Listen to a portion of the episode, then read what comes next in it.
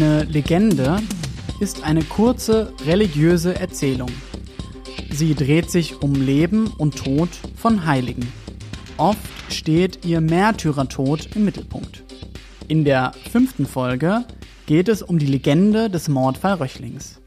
Falls ihr nicht bei der ersten Folge angefangen habt, dann macht das doch bitte. Diese Legende erzählt von Karl Theodor. Er ist Thronfolger im Familienunternehmen und Sohn von Hermann Röchling. Karl Theodor hilft seinen Mitmenschen und rettet die Hütte. Dafür wollen die Nazis Rache und lassen ihn erschießen. Er stirbt für seine Arbeiter und ganz Völklingen. Zwangsarbeit hat nichts damit zu tun. Und die Familie Röchling ist auch Opfer der Nazis. Mein Name ist Jakob Hartung und das ist nicht die Geschichte, die ihr bisher in diesem Podcast der Saarbrücker Zeitung gehört habt. Die beiden Versionen hängen zwar eng zusammen, doch es gibt ein paar eklatante Unterschiede. Bevor wir die anschauen, aber nochmal ein Rückblick darauf, wie es höchstwahrscheinlich wirklich war. Karl Theodor ist Juniorchef in der Zentrale eines Weltkonzerns. Die Röchlings bauen Waffen für den Angriffskrieg der Nazis. Sie lassen Zwangsarbeiter schuften und werden reich damit. Von Zwangsarbeit betroffen sind unter anderem Nikolai Bonka, Wassili Djatschenko und Matriona Kalita. Alle drei kommen aus dem russisch-ukrainischen Teil der Sowjetunion sehr jung nach Deutschland. Sie erleben harte Arbeit, lebensgefährliche Lager und Deutschland im Krieg. Als der Krieg fast vorbei ist, kommt es zur tödlichen Begegnung in der Schwellenadjustage. Karl Theodor Röchling und Heinrich Koch sterben durch Schüsse. Bonka und Jatschenko werden verhaftet, verurteilt und in einem Steinbruch hingerichtet. Die Saarbrücker Zeitung erzählt die Geschichte des Mordfalls zum ersten Mal. Im Februar 1945 erscheint ein Artikel über den Prozess. Wie alle Zeitungen ist die SZ gleichgeschaltet und berichtet nur im Sinne der Nazis. In dem Artikel wird das Todesurteil für die Mörder von Karl Theodor Röchling und Heinrich Koch gefeiert. Ihre Todesumstände sind kein Geheimnis. Doch nach dem Krieg fällt diese Version der Ereignisse unter den Tisch. Es ist eine Zeit, in der sich viele einen Neuanfang wünschen. Wenige Menschen wollen wissen, was im Nationalsozialismus genau passiert ist. In der deutschen Gesellschaft gibt es eine große Bereitschaft, die Augen vor der Wahrheit zu verschließen.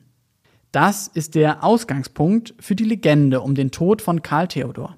Die Märtyrergeschichte verbreitet sich bei der Familie Röchling, in der Belegschaft der Hütte und im ganzen Saarland. Sie kann sich bis vor wenigen Jahren halten. Über diese Legende habe ich mit Hubert Kesternich gesprochen. Er kennt sich mit dem ganzen Fall bestens aus. Also, wie heißen Sie? Hubert Kesternich. Und wo kommen Sie her? Ich lebe seit 1946 hier in Völkling. Und äh, wie alt sind Sie? 79. Was haben Sie beruflich gemacht? Ich bin gelernter Bergmann, habe meine bergmännische Lehre äh, begonnen und beendet und war dann insgesamt fünf Jahre im Bergbau in Luisenthal beschäftigt und bin dann äh, nach kurzer Zeit dann habe ich auf der Völklinger Hütte begonnen 1964. Und wie lange haben Sie bei der Völklinger Hütte gearbeitet? 44 Jahre. Und was haben Sie dort gemacht? Alles Mögliche. Zuletzt war ich 30 Jahre im Zentrallager. Was wurde dort gelagert? Alles. Vom Kugellager über die Handschuhe und Seife bis zu Papier, To-Do, Dauerschreiber, also was man sich vorstellen kann, was in einem Riesenbetrieb, im größten Betrieb des Saarlandes mit 17.000 Beschäftigten, später 23.000, was man da so braucht. Und das ist viel. Und wann haben Sie aufgehört in der Völklingerte? Äh, verrentet bin ich, in die Rente bin ich gegangen 2007. Und Sie haben sich auch politisch engagiert? Ja, ja. Bei welcher Partei? Ich bin Kommunist, DKP, Deutsche Kommunistische Partei. Okay. Mhm. Und wie lange sind Sie da schon Mitglied? Seit 1968. Seit es die DKP gibt. Sie haben aber noch mehr Hobbys. Sie sind ja auch Historiker. Mhm. Haben Sie das mal studiert? Nein, ich bin Autodidakt. Hubert Kesternich hat inzwischen mehrere Bücher geschrieben. Darunter insgesamt 1500 Seiten über das Stahlwerk in Völkling. Kaum jemand kennt den Ort so gut wie er. Wir reden über sein Buch Aufstieg und Wandel der Völklinger Hütte. Dann kommt Kester nicht darauf zu sprechen, wer eigentlich alles an die Legende geglaubt hat. Die Frau Inge Plettenberg hat den Mord erstmals 92 Ja, Feind, angeschrieben. in der Buchfeindschaft mit. Und Sie haben es bei Aufstieg und Wandel aufgeschrieben. Ja, 2015. Und da schreiben Sie, nach dem Tod von Karl Theodor Ja. war die offizielle Verlautbarung, das waren so- sowjetische Zwangsarbeiter. Und dann schreiben Sie, dass Familie Röchling, einige Arbeiter und Teile der Bevölkerung nicht daran glaubten. Ich auch nicht. Bis ich besser wusste. Ich war am Anfang der Auffassung, bis ich es dann aus Archiven, insbesondere durch evidenzbasierte Quellenbelege von der Frau Dr. Plettenberg, äh, gelesen habe, denn nach dem Spruch cui bono, wem nützt es, habe ich bis äh, in die 90er Jahre ernsthaft geglaubt, es war die Gestapo. Und die Frau Dr. Plettenberg und andere auch. Bis sie dann dieses berühmte Interview in Leningrad oder beziehungsweise heute, heute heißt der Petersburg mit der Frau sowieso gemacht hat. Die Gestapo hat Karl Theodor Röchling erschossen. Wie viele andere glaubt Hubert Kester nicht auch an diese Legende. Erst Inge Plettenberg kann das ändern. Sie fährt nach St. Petersburg und spricht dort mit Matriona Kalita. Die ehemalige Zwangsarbeiterin hatte ihr Leben lang geschwiegen. Doch als die Augenzeugin spricht, verliert die Legende an Glaubwürdigkeit. Es wird klar, die Nazis hatten nichts mit den Schüssen zu tun. Bis dahin, also bis in die äh, Anfang 2000er Jahre und noch, habe ich geglaubt, immer, das war die Gestapo. Und die Familie Röchling, Irmgard Röchling und Entourage waren aus welchen Gründen auch immer daran interessiert und haben das Jahrzehnte befördert, dieses, diese, diese, dieses Narrativ. Sie haben das befördert. Deswegen frage ich mich, Ja. wo kam dann Ihre Überzeugung her? Ich habe ganz einfach geglaubt, das muss die Gestapo gewesen sein, cui bono. Das, das, die Verbrecher, die haben so viele Millionen Menschen auf dem Gewissen, da sind auf die zwei auch nicht angekommen. Das hat ja auch was damit zu tun, mit der Rolle, die beschreibe ich ja der Menschen äh, in, in kleinen Auszügen. Der Karl Theodor war ja anfangs auch Mitglied der NSDAP gewesen. In welchem Maße der, er dort Überzeugungstäter oder Mitläufer war, vermag ich nicht äh, einzuschätzen. Aber zumindest am Ende des Krieges, also kurz vor seiner oder schon geraume Zeit davor, gab es zwischen ihm und seinem Vater äh, äh, Spannung. Das war keine, kein normales Vater-Sohn-Verhältnis. Und mit diesem Hintergrundwissen ausgestattet, dass der Karl Theodor nicht auf der Linie seines Vaters war, sprich auf der Linie der NSDAP-Führung, das hat natürlich mit in Summe dazu beigetragen, ah, der war den Nazis im Wege, der war ihnen suspekt. Komm, das Problem lösen wir gerade so. Das ist nämlich das Ding, die Erzählung baut ja darauf auf, hier ist ein junger, jüngerer Mann, Geschäftsführer, der sich abgewendet hat vom Regime, von den Nazis, der dagegen ist. Der Ob er dagegen war, wissen wir nicht. Zumindest gab es, äh, äh, gab es Widersprüche, nicht in allen Fragen Übereinstimmung. Das kann man sagen. aber in, in dieser Erzählung ist es ja schon, er ist dagegen, aber er tut ja auch nichts. Es ist ja nicht so, als würde er jetzt dagegen Widerstand leisten. Widerstand leisten. Ja, ja. Und trotzdem waren sie überzeugt, das muss ausgereicht haben, dass die Gestapo sagt, der muss weg. Da haben noch viel weniger Dinge ausgereicht, um jemanden zu eliminieren. Da gab es viel, viel geringere Dinge, wenn die Gestapo jemand ausschalten wollte. Das musste nicht so viel sein. Er hat ja zum Beispiel gesagt, es gibt ja das Protokoll von dem ähm, Betriebschef Eugen Pracht. Er war hier in der Zeit, als das geschehen ist, war er hier vor Ort und war auch als Betriebschef nahe am Karl Theodor und an dem Koch dran. Das war ja in eine überschaubare Anzahl von Akteuren, die hier in diesen Dezembertagen des Jahres 1944, also in der Vorweihnachtszeit, hier umtriebig waren. Das waren ein paar Ingenieure und ein paar Arbeiter.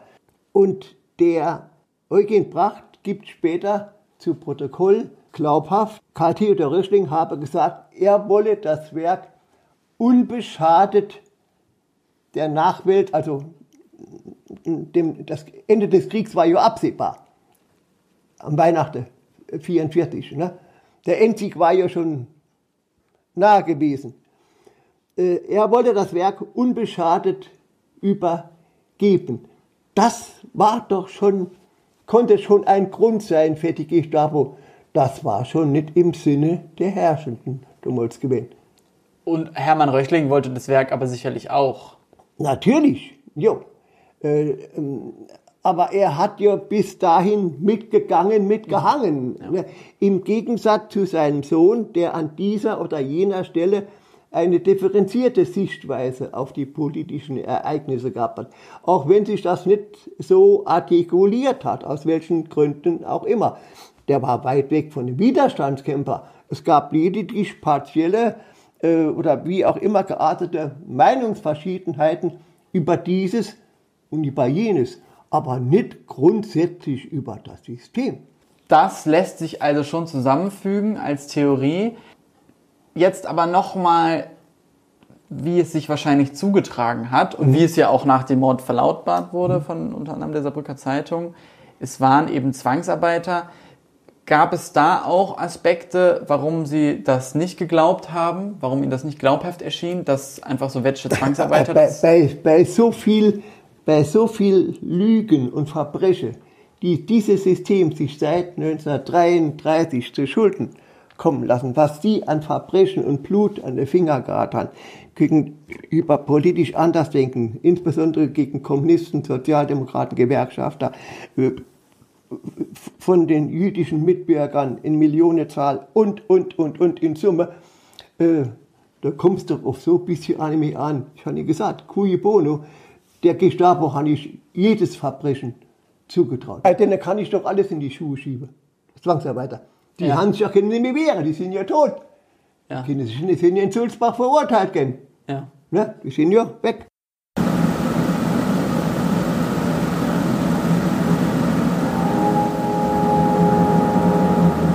so wie viele andere auch, hat Hubert Kesternich an die Legende geglaubt. Und das, obwohl der Kommunist und Gewerkschafter kritisch gegenüber der Familie Röchling eingestellt war. Die Legende stellt jetzt ein paar drängende Fragen in den Raum. War Karl Theodors Tod wirklich ungeplant? Gab es nicht doch ein Mordkomplott? Hat er die Hütte vor der Zerstörung gerettet? Und wie stand Karl Theodor wirklich zu seinem Vater und den Nazis? Um das zu beantworten, habe ich wieder mit Inge Plettenberg gesprochen. Sie wird mit der Legende konfrontiert, als sie sich zum ersten Mal mit dem Mordfall auseinandersetzt. Also die Legende, die also äh, so lautet, dass Karl Theodor Röchling von äh, gedungenen Mördern der Gestapo ermordet wurde. Äh, ja, das war äh, äh, die Legende. Das ist ähm, ja von verschiedenen Mitgliedern der Familie und der Geschäftsleitung auch äh, dann immer wieder in Umlauf gebracht worden. Und wenn man sich mit dem Thema Zwangsarbeit in der Völklinger Hütte beschäftigt und Hermann Röchling, kommt man, wird man damit konfrontiert. Und ich bin immer äh, damit konfrontiert worden, ach ja, das waren ja die Nazis, die denn und so. Ne? Und äh, ja, alles andere wurde irgendwie beiseite gewischt. Und ähm, das, ich habe das am Anfang irgendwie auch, äh, war mir klar, ja gut, ich war ja nicht dabei, äh, ich weiß es nicht, also es kann ja sein. Aber dass eben, wenn man dann anfängt drüber nachzudenken, äh, Zeitungen und so weiter, Motivation, warum überhaupt, wer war die Person und welche Anlässe hätte sie vielleicht gegeben, äh, für die Nazis ein Mordopfer zu werden. Ja, nach all diesen Dingen äh, habe ich äh, dann gesucht. Im Gespräch mit Hubert Kesternich, äh, da hat der mir zum ersten Mal klar gemacht, wie verbreitet diese Legende eigentlich war. Wie viele das, wie er sagt, eigentlich alle dran geglaubt haben. Und äh, das würde ich jetzt gerne so ein bisschen aufschlüsseln, wie es eben dazu kommen konnte. Und äh, für mich steht da irgendwie jetzt an erster Stelle der Zeitungsartikel in der Saarbrücker Zeitung, den haben Sie öfter schon erwähnt. Der ist vom 9. Februar 1945 mit der Überschrift Feiger Doppelmord fand Sühne. Und da wird dann eben das Urteil des Sondergerichts nochmal aufgearbeitet und endet mit äh, dem Abschnitt, damit hat die ruchlose und heimtückische Tat, der zwei wertvolle und hochverdiente Männer der Arbeit zum Opfer gefallen sind, ihre Sühne gefunden. Wieso hat dieser Zeitungsartikel, wieso hat da niemand dran geglaubt? Ja, das ist einfach, ja, das ist, war ja, inzwischen waren die Nazis ja nicht mehr dran und die Nazis waren irgendwo vom Mond gekommen und dann wieder verschwunden und sie haben halt Unheil über die Erde gebracht und äh, alles, was sie offiziell äh, verlautbart haben, das war natürlich alles falsch und alles gelogen und hat alles nicht gestimmt. Das war so, ja, die generelle Annahme. Da war man also ziemlich schnell bei der Hand. Ist nachvollziehbar, ist verständlich, aber äh, wenn es hart auf hart geht oder es auch etwas äh, gerichtsverwertbar festgestellt werden muss, dann muss man schon äh, äh, auch mit Beweisen kommen. Und dann muss man aber auch sich äh, dafür öffnen, dass unter Umständen in einzelnen Teilen vielleicht die doch die Wahrheit sagen oder einen Sachverhalt richtig darstellen. Aber das alleine ist ja dann schon gedanklicher Frevel, ne? dass man annimmt, ein Nazi oder ein Nazi-Polizist oder ein Gestapo-Mann könnte einen Sachverhalt richtig darstellen. Und die Saarbrücker Zeitung war eben ein Organ der Nazis zu diesem Zeitpunkt. Ja, die Presse war ja gleichgeschaltet. Okay, und nur weil es eben dann in der Zeitung steht, heißt es dann lange nicht mehr, dass es der Wahrheit entspricht. Nee.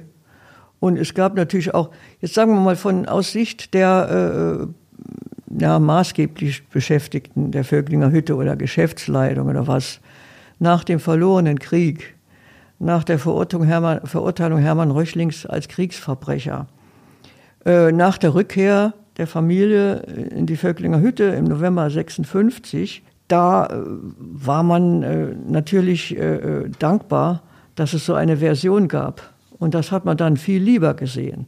1945 oder 1944 war es in Gänsefüßchen politisch angemessen, dass die Russen die Mörder waren. Ja, ich sage das jetzt einfach mal so plump. Das konnte gar nicht anders sein. Aber nach dem Krieg, äh, nach dem verlorenen Krieg, da war das eigentlich ganz praktisch, wenn es die Nazis gewesen waren. Okay. Und äh, das ist also von Familie und Geschäftsleitung äh, gezielt verbreitet worden, diese Version. Da gab es dann die Botschaft, ja, Karl Theodor Röchling ist von den Nazis äh, äh, ermordet worden, weil er, oder von der Gestapo ermordet worden, weil er sich gegen den Befehl gewandt hat, die Hütte zu zerstören. Er hat also sein Leben gegeben, um Arbeitsplätze in Völklingen zu retten und die Hütte zu retten. Okay. Dann vielleicht jetzt konkret die Frage ist ja so ein bisschen im Raum, äh, könnten es auch die Nazis, könnten es auch, könnte auch die Gestapo diesen Mord verübt haben? Und äh, die erste Argumentation haben Sie jetzt schon vorgelegt. Äh, ist es denn so, dass äh, Karl Theodor Röchling die Hütte schützt vor der Zerlegung? Das ist, äh, ja, muss ich alles ein bisschen gerade rücken. Äh, dem, Im Dezember 1944 gab es keinen Befehl, Befehl, die Völklinger Hütte zu zerstören es gab, es hatte da so eine Anordnung von Himmler, der inzwischen auch Kommandeur des deutschen Ersatzheeres war und glaube sogar auch deutscher Innenminister und was. Auch das, ja. Äh, der hat im äh, Anfang September 44 verfügt, dass äh, äh Industriebetriebe in Feindnähe zu zerstören seien.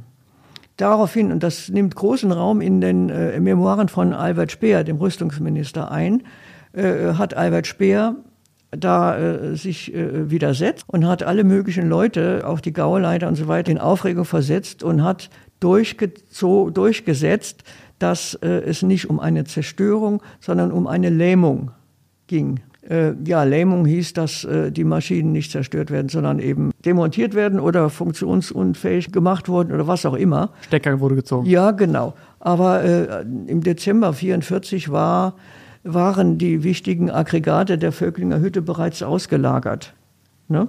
Also das hat Ende November 44 oder im Lauf November 44 stattgefunden, sodass äh, nun ja, bis auf die nicht äh, verrückbaren Industrieanlagen da noch wenig war. Gut, der Befehl, die Hütte zu zerstören, also die Industrieanlagen zu zerstören, dem Erdboden gleichzumachen, der kam, das war der sogenannte Nero-Befehl Hitlers, ich glaube am 19. März 1945, da waren hier die Amerikaner. Das heißt, es konnte hier nicht mehr vollzogen werden. Äh, was man gemacht hat, irgendwie auch im Herbst, 44 November, glaube ich, man hat die Saarbrücken gesprengt. Ne? Also die waren alle, die sind alle von der Wehrmacht gesprengt worden, nicht von den Amerikanern oder so. Äh, weil die hätten die ja gebraucht, um über die Saar zu setzen. Ein Befehl, zerstört die Hütte, war damals nicht vorhanden und deswegen äh, gab es für ähm, Karl Theodor auch keinen Anlass, äh, sich da zu widersetzen. Das heißt, wenn das nicht zutrifft, wie ist es denn dann mit seiner Einstellung gegenüber den Nazis? Also war Karl Theodor da äh, wie ein Widerstandskämpfer oder eben wirklich ein Feind der, des Regimes?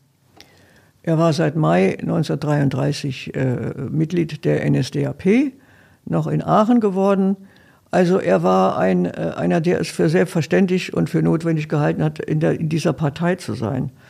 Äh, wie weit dann seine Überzeugung im Rahmen dieser ganzen, dieses Nazi-Gedankensystems und dieses rassistischen Systems war, äh, kann ich nicht nachvollziehen. Es hieß, also Familienangehörige sahen, er sei ein Antinazi gewesen. Und wieso? Ja, das ist, er hätte immer wieder gewettert. Dann gibt es auch Aussagen, schriftliche Aussagen von Sekretärinnen, die gehört haben wollen, wie er sagt, ach, dieser Mist und so. Aber äh, ja, das sind alles ja äh, möglich. Das war ja sicher alles möglich, da irgendwie punktuell nicht einverstanden zu sein. Aber äh, grundsätzliche Gegnerschaft, die dann irgendwie in eine Opposition oder in einen Widerstand äh, gemündet hätte, ist da nicht feststellbar. Und äh, er hat, äh, ja, unter den Augen seines Vaters hat er seine Arbeit gemacht in der, als Mitglied der Geschäftsleitung und er äh, hat funktioniert. Also, eine, sagen wir mal, ein innerer Konflikt, den hat er dann nicht nach außen getragen oder tatsächlich gehandelt.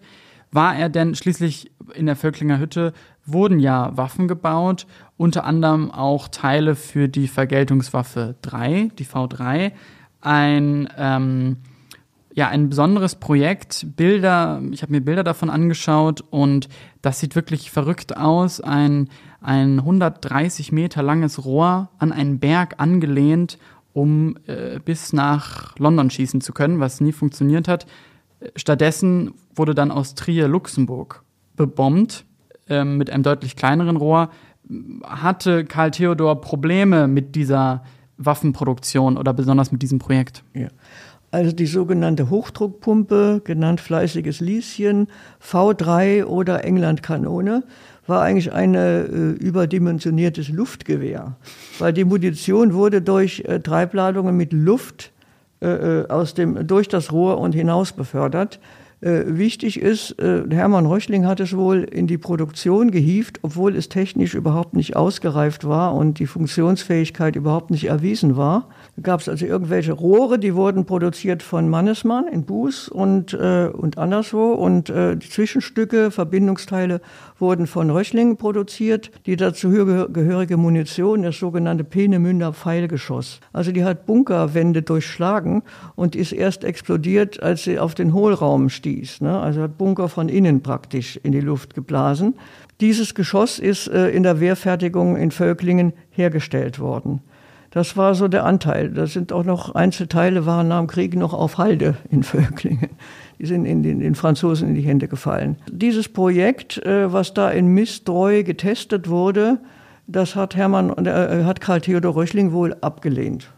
Da gibt es so ein Gespräch wohl, was ein Chauffeur mitgehört haben will, wo er sagte, dieser ganze Mist äh, in Mistreu, das sollen sie doch bleiben lassen. Der Mist in Mistreu? Ja, genau. Aber das äh, ist natürlich, ja, kann ja sein. Mhm. Äh, äh das kann durchaus sein, dass äh, Karl Theodor erstmal äh, äh, die Faust in der Tasche geballt hat und äh, vieles abgelehnt hat, was die Nazis generell gemacht haben, auch den Krieg vielleicht abgelehnt hat, aber er hat dazu beigetragen, ihn gewinnen zu wollen. Und dieses Projekt da war ja aus technischen Gründen als Fachmann einfach äh, überzeugt, das wird nichts. Daraus aber nun eine grundsätzliche Gegnerschaft zu den Nazis äh, zu konstruieren, das halte ich doch für sehr gewagt.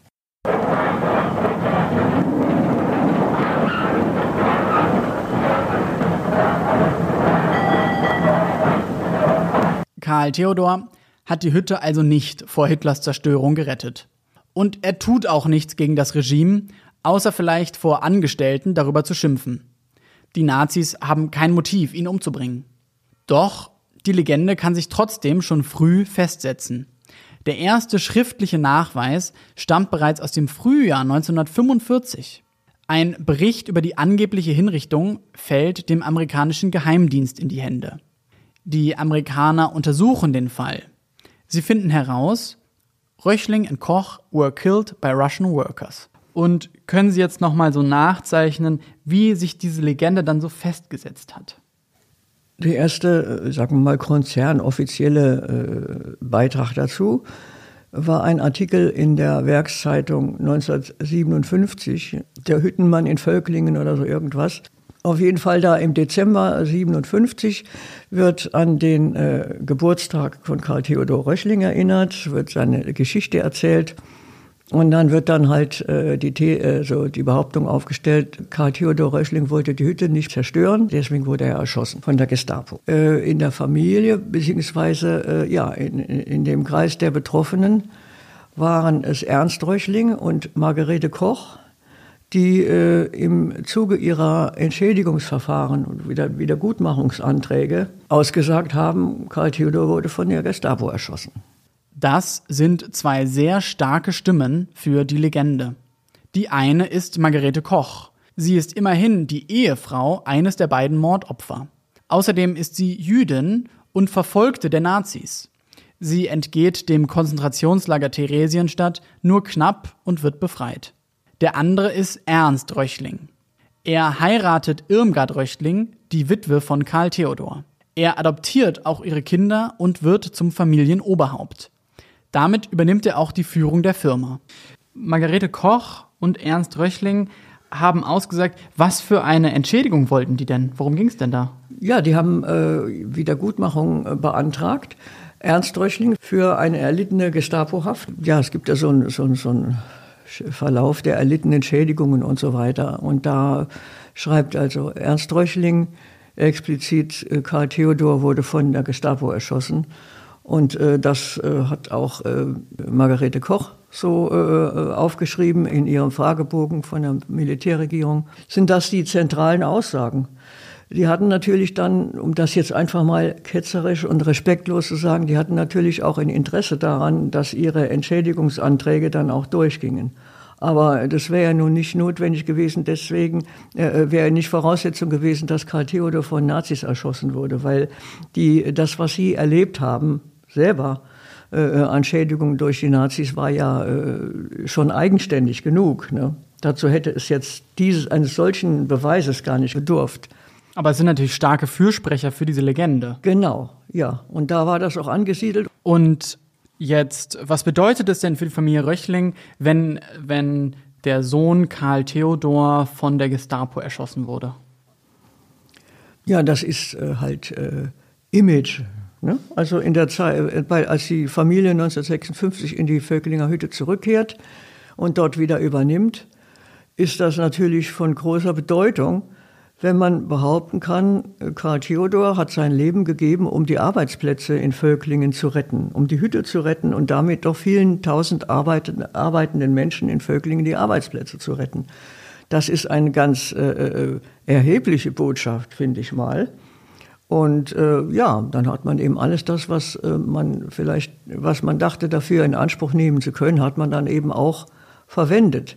Aber das ist eben sowas mit der Opportunität. Nach dem Kriege war es opportun, eben ein Gegner der Nazis gewesen zu sein und möglichst auch ein Opfer. Und äh, während des Krieges war es halt opportun, äh, ein Opfer der Russen geworden zu sein und möglichst auch an, äh, an einer militärischen Front zu sterben und nicht als Zivilist.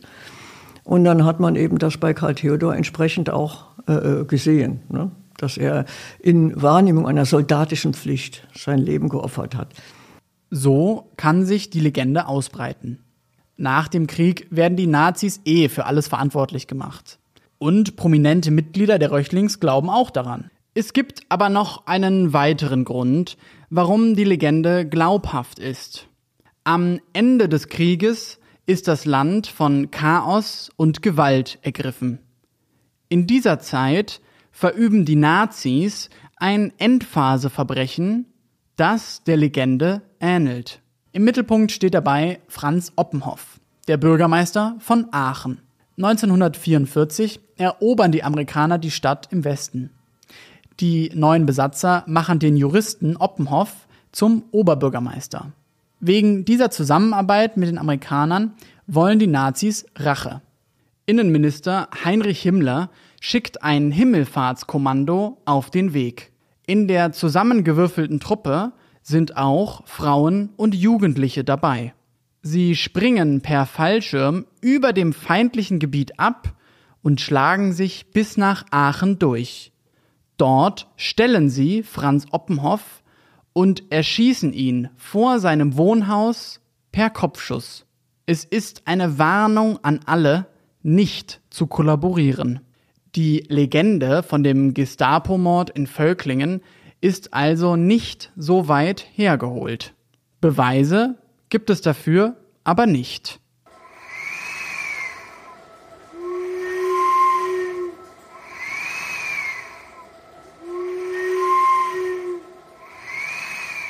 Neben diesem äh, Hörensagen und dieser Legende, die sich verbreitet hat, da hat ja auch noch ähm, eine Fiktion mit reingespielt und das auch verstärkt. Der Zeitungsroman Stichwort Hochofen nicht ausgelöst. Das Spiel der Fürstin Nazarov, eine Frau verhindert den Saarbrücker Ostarbeiteraufstand. Das ist der Titel von einem Autor Karl Lejeune. In Wirklichkeit versteckt sich dahinter der Name Franz Biret. Vielleicht fangen wir bei dem an. Wer ist Franz Biret? Franz Biret war äh, mit der Beaufsichtigung und äh, Kontrolle über die ausländischen Arbeitskräfte, vor allen Dingen die russischen, äh, äh, verantwortlich. Er war außerdem, ähm, ja, er war Kriminalkommissar und äh, SS-Sturmbandführer. Und er war außerdem von 1943 bis 1944 Vorsitzender des äh, Schnellgerichts der Völklinger Hütte. Franz Biret, alias Karl Lejeune, ist also verantwortlich für die Bestrafung von Zwangsarbeiterinnen und Zwangsarbeitern in der Hütte. Er verlässt das Saarland aber schon im Sommer 1944 und ist während des Mordfalls nicht mehr persönlich vor Ort. Er ist den Franzosen in die Hände gefallen. Diese Haft hat er wohl genutzt, um diesen äh, Tatsachenroman in Gänsefüßchen zu schreiben. Er war von der Ausbildung her von Hause aus Journalist. Hm oder Schriftleiter, wie das hieß. Und das, äh, na gut, es gab damals jetzt kein Volontariat, aber der war Learning by Doing. Und, äh, ja, ja, was schreibt ihr dann für einen Roman da in der Internierung? Ja, also äh, Stichwort Hochofen nicht ausgelöst. Das Spiel der 14 Nazarov, eine Frau verhindert den Ostarbeiteraufstand an der Saar. Da gibt es interessante Details. Das Ganze ist, eine, ist fiktiv, ja, aber wird als Tatsachenroman dargestellt äh, Tatsache war, es gab tatsächlich ein Stichwort Hochofen. Das war ein von der Gestapo entwickeltes Stichwort, äh, mit der die Gänsefüßchen Rückführung der ganzen ausländischen Arbeitskräfte aus äh, der Kampfzone, der potenziellen Kampfzone an der Saar ins Reichsinnere ausgelöst oder initiiert werden sollte. Dieses Stichwort ist aber im Saarland nicht ausgelöst worden. Und eine geschlossene Gänsefüßchen Rückführung aller Ausländer ins Reichsinnere hat so gar nicht stattgefunden. Wäre das so ein, ein Todesmarsch gewesen? Ja, gut, ich meine, es waren noch zum Schluss so etwa 6000 äh, Ausländer noch in, in der Hütte. Also das hätte man schon gemerkt, wenn die alle in Marsch gesetzt worden wären. Auch also der Titel des Romans, der stimmt schon mal. Stichwort ja. Hochofen wurde nicht auf, ausgelöst. Ja. Und äh, dann äh, dieses Fürstenpaar gab es auch. Ne? Es war ein Fürst Wolkonski, Nikolai Wolkonski und seine Ehefrau Olga, die 1943 aus Charkow als Ostarbeiter bei der äh, Völklinger Hütte landeten. Und die bekamen im November 1943 den Auftrag, eine Schule für russische Kinder äh, aufzubauen. Äh, und äh, Wolkonski, der Nikolai Wolkonski sollte die leiten und Olga sollte eine Lehrkraft sein. Das ist eben nicht realisiert worden, das Projekt, aber auf jeden Fall, es gab dieses Fürstenpaar. Und dann ist der letzte Teil ist der Saarbrücker Ostarbeiteraufstand. Ja. Da äh, kann sich Biret darauf berufen, dass es im Laufe 1944 zwei große Verhaftungswellen gegeben hat äh, gegen äh, ja, Widerstandsgruppen. Äh, und äh, die letzte im August 1944 äh, im Zuge der Verhandlungen nach dem Attentat auf Hitler. Da gab es also hier in, in, in, ganz Deutschland über verstärkten Zugriff, äh, Razzien und so weiter und äh, Verhaftungen von Leuten, die als verdächtig galten. Diese Verhaftungen, die betrafen dann irgendwie Ostarbeiter, überwiegend äh, im Reichsbahn-Ausbesserungswerk Burbach. Diese Widerstandsgruppen arbeiteten zusammen mit geflüchteten Ostarbeitern und Kriegsgefangenen, die sich in die Wälder in Lothringen durchgeschlagen haben und die dort kooperierten mit einer äh, Widerstandsorganisation Gruppe Mario. Da gibt es also inzwischen detaillierte Publikationen, die gab es. Und die haben sich auch um entflohene Kriegsgefangene und Ostarbeiter gekümmert und die haben die in ihre Reihen aufgenommen. Da äh, hat die Gestapo dann daraus konstruiert, äh, es war ein, ein Aufstand in Vorbereitung. Das äh, wird durch die Aussagen von einigen Mitgliedern dieser Widerstandsorganisation bei der Bahn, die mir ihre Erinnerungen geschickt haben, die zum Teil auch zitiert werden in dem Buch, äh, äh, wird das bestätigt. Man hat offenbar äh, Waffen organisiert, die dann wohl auch pünktlich im August 44 irgendwie am Bahnhof Saarbrücken ankamen. es gab eben auch Widerstandskräfte bei der Bahn. Und aber es gab dann niemand mehr, der die noch in Empfang hätte nehmen können, weil die Leute, die diese Waffen hätten einsetzen können, inzwischen verhaftet waren. Es gibt also eine Widerstandsgruppe gegen die Nazis. Deportierte Zwangsarbeiterinnen und Zwangsarbeiter vernetzen sich zwischen ihren Betrieben. Sie besorgen Waffen und wollen sich wehren. Doch 1944 scheitert Stauffenbergs Attentat auf Adolf Hitler. Die Nazis suchen vermehrt nach Widerständlern und die Gruppe fliegt auf. Viele ihrer Mitglieder werden verhaftet. Einer aber kann entgehen und taucht unter. Nikolai Bonka. Er versteckt sich mit der Mutter seines Kindes und dem jungen Wassili Djatschenko auf dem Gelände der Völklinger Hütte. Doch sie werden entdeckt und erschießen Heinrich Koch und Karl Theodor. Das ist die Kulisse von Stichwort Hochofen nicht ausgelöst. Franz Biret geht es aber nicht darum, die Legende zu widerlegen. Er schreibt den Roman, um Nazi-Verbrechen zu verharmlosen. Und dieser Roman, was ist es dann für eine Geschichte? Ja, das sind, äh, ich glaube, 22 Folgen, äh, in der die Vorbereitung äh, und das Scheitern dieser Aufstandes, dieses Aufstandes berichtet wird. Ansonsten ist dieser Roman, also in, wird in, die Geschichte wird in fiktiver Form erzählt. Die Völklinger Hütte erscheint als, als Vereinigte Stahlwerke. Karl Theodor Röchling und Heinrich Koch werden nie genannt mit Namen. Ne? Jetzt immer der Juniorchef oder so irgendwas. Äh, aber ansonsten ist äh, die Darstellung, äh, ja, zumindest mal der letzten tödlichen Begegnung, die ist wohl authentisch. Ne? Also die in dieser Werkhalle stattfindet, wo, dann geschossen wird und wo die dann die Toten in der Montagegrube versenken. Ansonsten ist das natürlich alles äh, ausgeschmückt und äh, ist natürlich klar, auf die äh, Gestapo und so weiter kommen, da fällt kein Schatten und so, das ist alles natürlich alles nur hehre Absichten, ist alles aber leider halt alles unterbesetzt und ne, also auch Insider-Ansichten, aber letztendlich äh, ist, ist die Geschichte eine Räuberpistole. Der, der eigentliche Tod von, von Karl Theodor Röchling und Heinrich Koch ist im vorletzten Kapitel, wird er erzählt also ziemlich am Ende. Und der ist dann auch gleichbedeutend mit dem Scheitern des, äh, des Aufstandes. Die äh, Schützen werden sofort verhaftet und werden, wie heißt, äh, sofort äh, erschossen. Also die Todesstrafe wird sofort vollstreckt. Es wird, ist keine Rede von einem Prozess und auch keine Rede von irgendeinem Verfahren oder von irgendeiner Justiz, die da eine Rolle spielt. Ja, und dieses Fürstenpaar, die äh, sind, kommen in Berlin im Bombenhagel ums Leben. Und äh, schreibt sich Biret selbst auch in diese Geschichte? Ja, er ist die Hauptperson. Es ist ein Kriminalkommissar und Gestapo-Kommissar Golling. Ne? Und er beschreibt sich da, da steht er mal im Spiegel und schaut sich selber an und beschreibt sich dann stark beschönigend. Aber wenn man dann ein Foto, ein Foto sieht von Franz Behret, dann man schon, also gewisse Anhaltspunkte gibt es. Aber er ist halt doch wohl ziemlich selbstverliebt und äh, ja, auch von seiner eigenen Unfehlbarkeit zutiefst durchdrungen. Ja, und äh, am Schluss der Geschichte, ja, ist er dann ein Namenloser, der in irgendeiner Besatzungszone verschwindet mit einem Rucksack und äh, ja, untertaucht. Okay, und es hat natürlich auch ähm, eine Romanze. Er, er und die Fürstin. Ja, die haben also ein Techtelmechtel miteinander.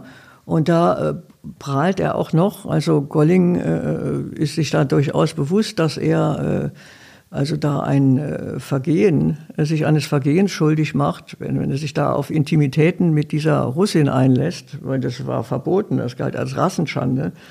Und äh, ja, und er hat ähm, dann gesagt, ja, also man riskiert, riskiert da sein Leben und eine Sonderbehandlung. Und Franz Behrendt, der Echte, hat selbst ein Verfahren der Sonderbehandlung äh, gegen äh, ausländische Arbeitskräfte, Polen und Russen, die sich mit deutschen Frauen eingelassen hatten, auch selbst äh, teilgenommen. Zumindest eine Aktion, eine, dem Aufhängen eines Ukrainers in, äh, in der Nähe von Pirmasens im Wald von Bundenthal hat er selbst teilgenommen.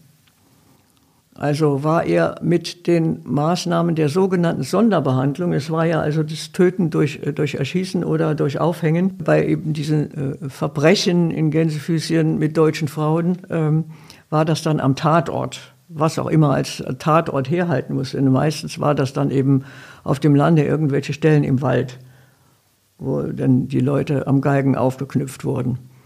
Also er war während des Krieges aktiv beteiligt an Bestrafung und an an, an dieser Behandlung von Zwangsarbeitern und nach dem Krieg schreibt er dann eben so eine unterhaltsame Räuberpistole und verarbeitet da seine, seine Erfahrungen. Ja, genau. Und aus dem reichen Schatz seiner Erfahrungen und Erinnerungen kann er dann schöpfen und erzählt so aus der Praxis. Aus dem Nähkästchen plaudert er.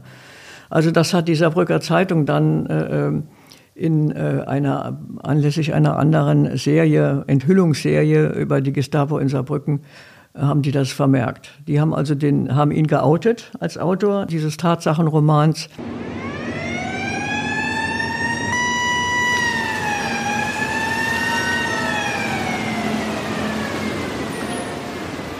Jetzt nochmal zurück zu dieser Legende des Gestapo-Mords.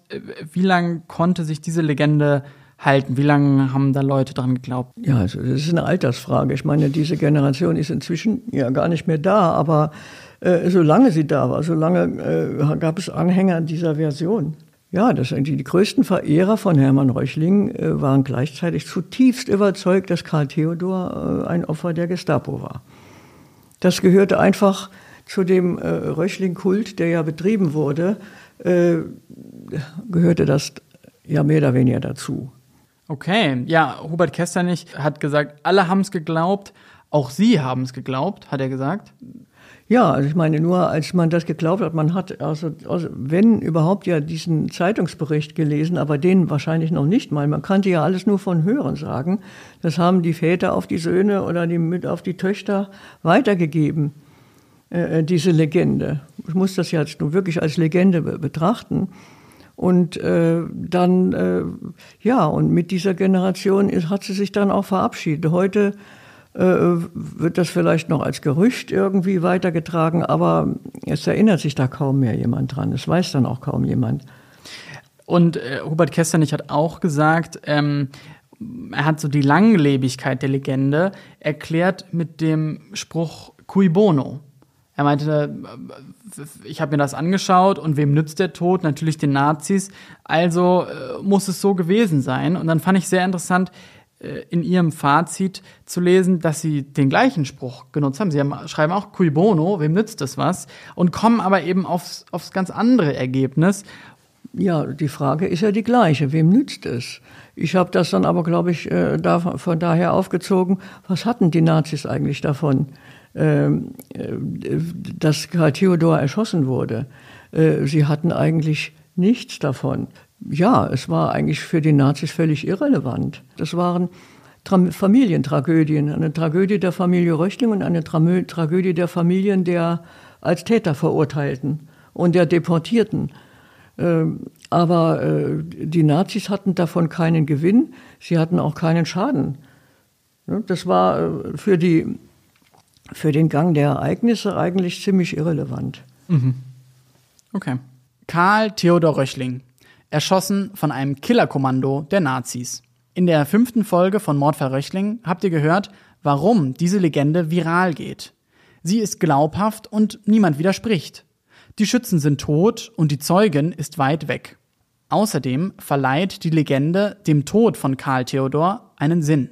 Es ist kein unglücklicher Zufall, sondern niederträchtiger Mord. Karl Theodor Röchling wird zum Märtyrer. Die Familie Röchling hat sich die Legende nicht ausgedacht. Aber sie kommt ihnen sehr zugute. Denn der industriellen Clan steht in der Nachkriegszeit vor einer riesigen Herausforderung. Der Krieg ist verloren. Die Nazis sind weg und das Saarland mal wieder von Deutschland abgetrennt.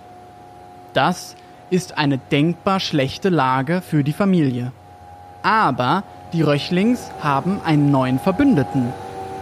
Die Bundesrepublik. Darum geht es in der nächsten Folge von Mordfall Röchling. Und weil die nächste auch die letzte Folge dieses Podcasts ist, wird es noch einmal emotional. Wir sprechen über Hermann Röchling. Der Kommerzienrat ist zwar schon lange tot, aber sein Einfluss ist bis heute spürbar. In einem Teil der Stadt wird er verehrt. Als das hinterfragt wird, bricht großer Streit in Völklingen aus. Die Stadt ist gespalten.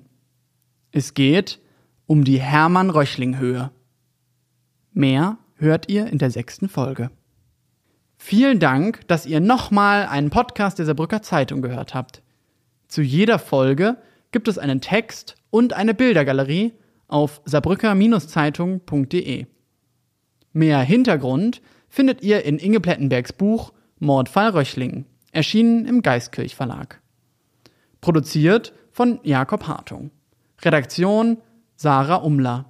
Cover Robbie Lorenz. Die Geräusche aus der Hütte wurden zur Verfügung gestellt vom Weltkulturerbe Völklinger Hütte und dem Saarländischen Rundfunk. Sie wollen wissen, was in Ihrer Region passiert? Entdecken Sie das SZ Plus Angebot auf www.saarbrücker-zeitung.de.